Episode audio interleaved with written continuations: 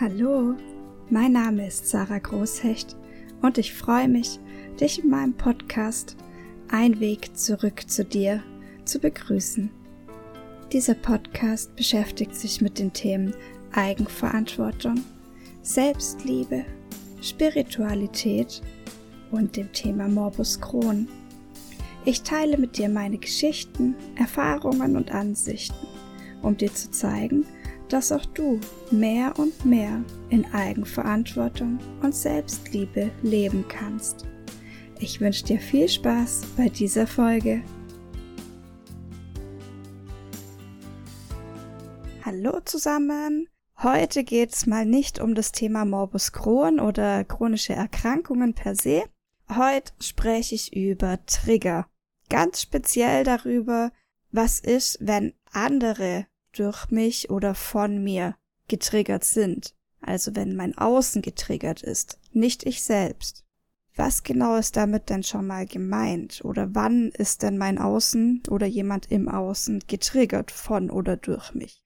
In der Regel passiert uns das eigentlich fast jeden Tag, würde ich mal sagen, in ganz kleinen Situationen schon, dass jemand von oder durch uns getriggert wird. Festzuhalten ist hier, da geht es in der Regel darum, dass ich selbst etwas sage oder nicht sage, tue oder nicht tue, durch das sich der andere getriggert fühlt. Warum?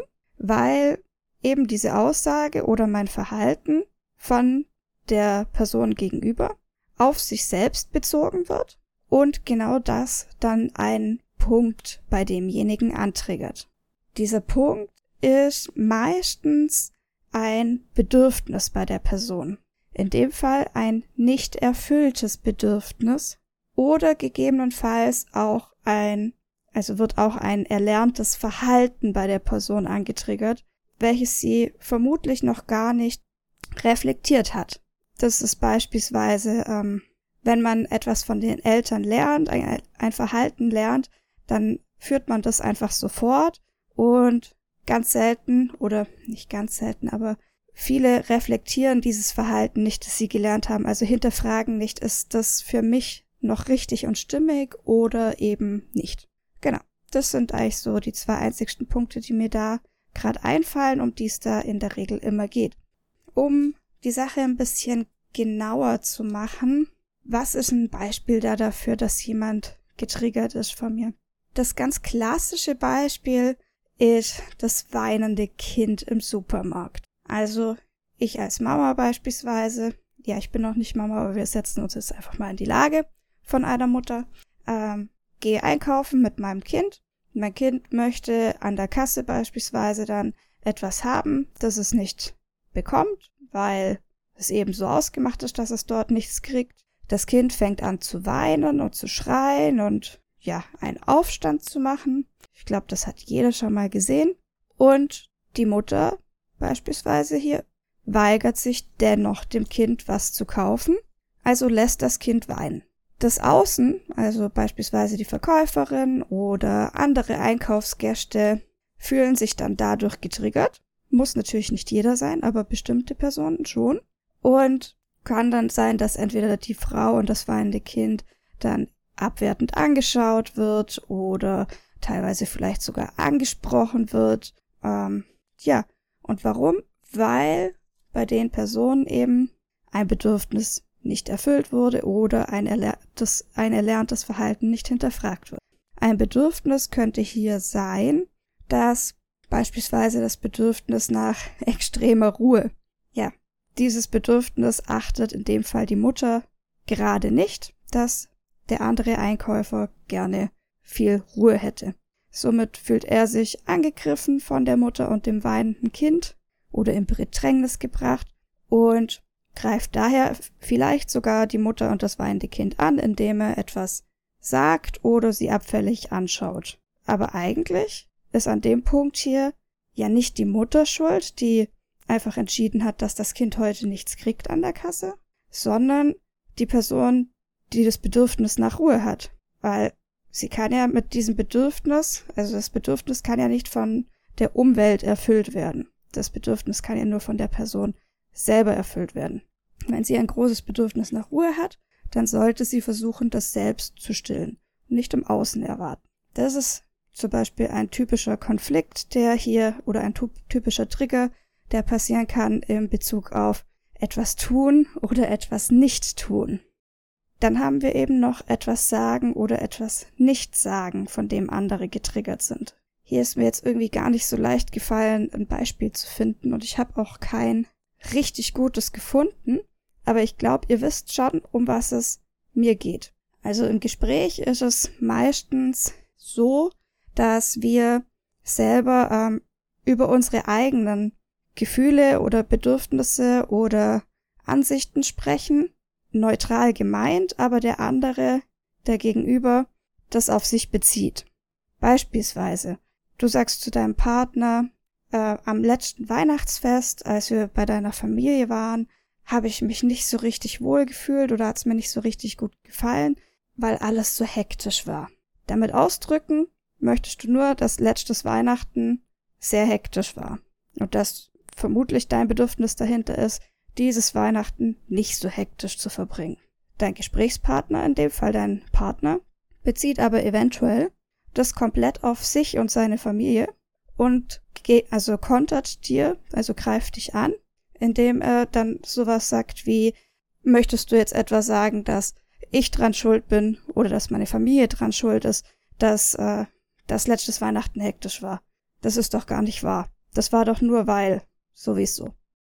Warum passiert das? Vermutlich hat auch der Partner hier ein nicht erfülltes Bedürfnis. Das könnte entweder das Bedürfnis nach Zusammenhalt sein, auch Zusammenhalt gegenüber seiner Familie, was er hier in Gefahr sieht. Oder vielleicht meint der Partner auch, dass er letztes Weihnachten tatsächlich hätte etwas tun können, etwas mehr tun können, um ein ruhigeres Weihnachten zu haben, hat es aber nicht getan und fühlt sich deswegen schuldig. Und jetzt triggert es bei ihm genau diese Schuld an und er greift wieder seine Frau im Gegenzug an. Dabei hat sie ihn eigentlich gar nicht angreifen wollen. So. Also das ist ein Beispiel. Ich glaube, ihr wisst, was ich meine. Das passiert auch. Also solche Gespräche passieren auch ganz schnell mal im Freundes- oder im Bekanntenkreis, dass man einfach jemandem quasi wie auf die Füße tritt mit einer Aussage, die man gar nicht so treffen wollte, weil einfach der andere sich davon angegriffen fühlt. So.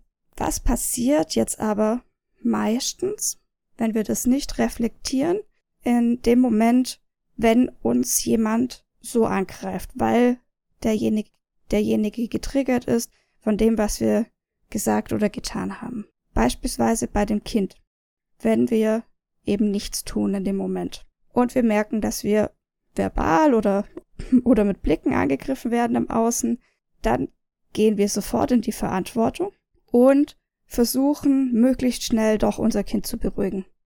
Oder im Gespräch passiert das ganz ähnlich.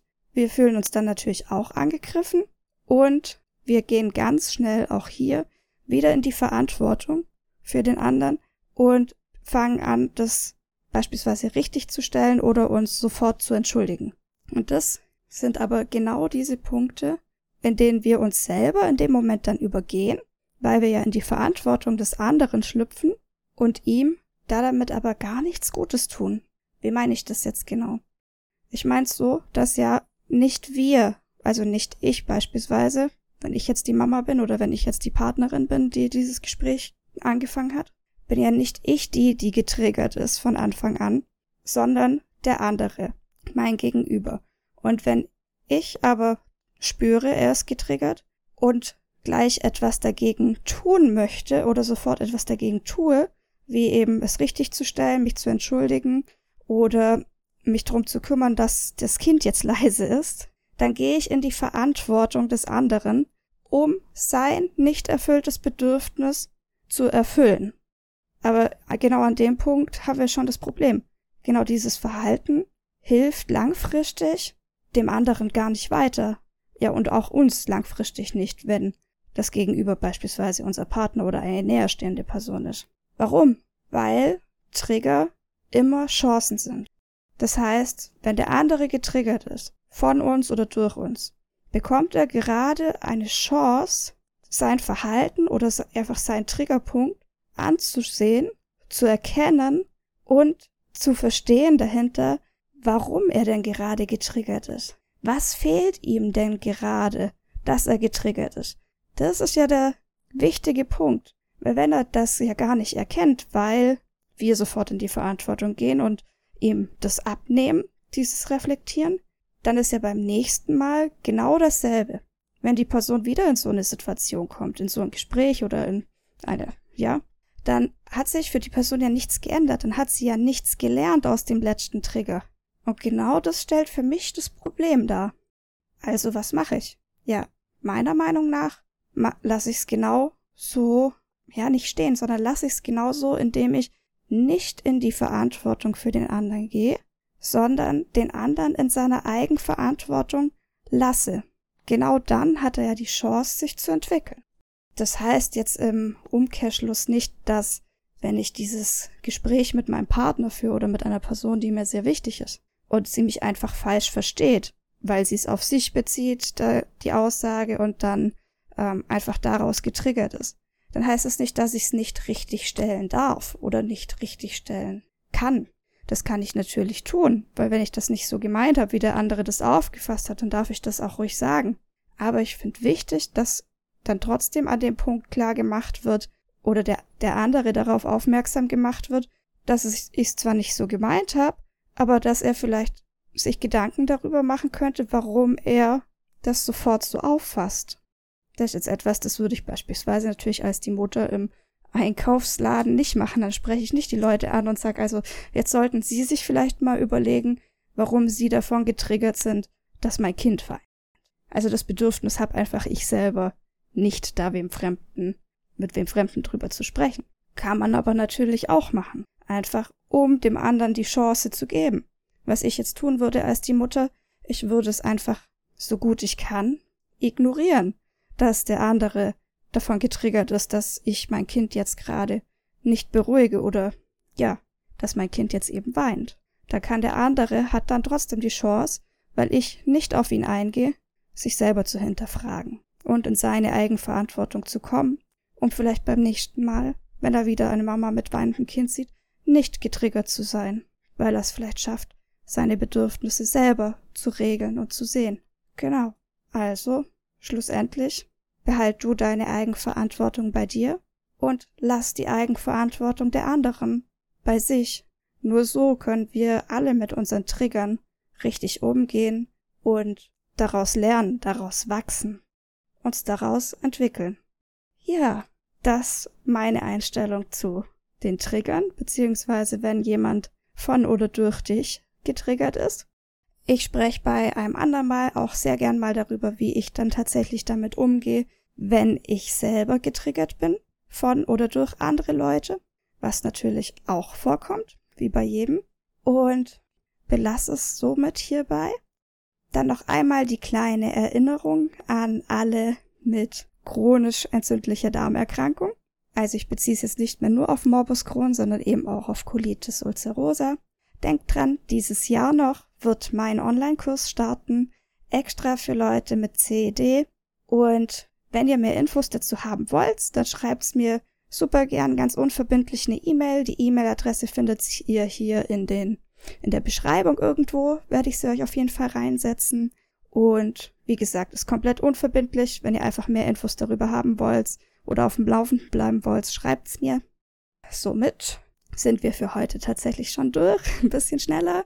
Jetzt machen wir noch mal eine Atemübung zum Schluss, wie immer. Und zwar atmen wir wieder ganz ruhig und langsam ein. Vergesst nicht, macht die Übung jetzt bitte nicht beim Autofahren. Setzt euch mit geradem Rücken hin oder stellt euch gerade hin, legt eure Hände auf euer Herz und atmet mal ganz tief ein und wieder aus. Ungefähr sechs Sekunden lang einatmen und wieder aus.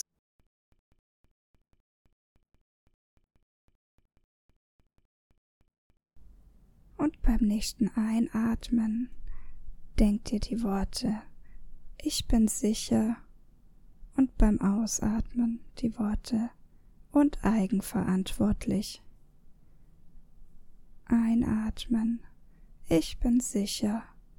Ausatmen. Und eigenverantwortlich. Atmet weiter und denkt die Worte, bis ich euch hier wieder abhole.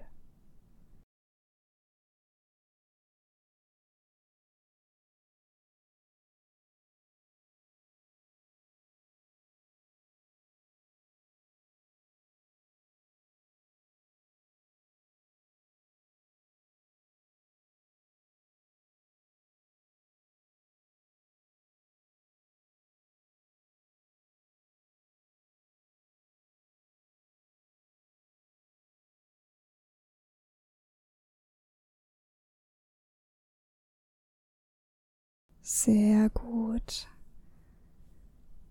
Und jetzt darfst du, wenn du möchtest, die Übung beenden.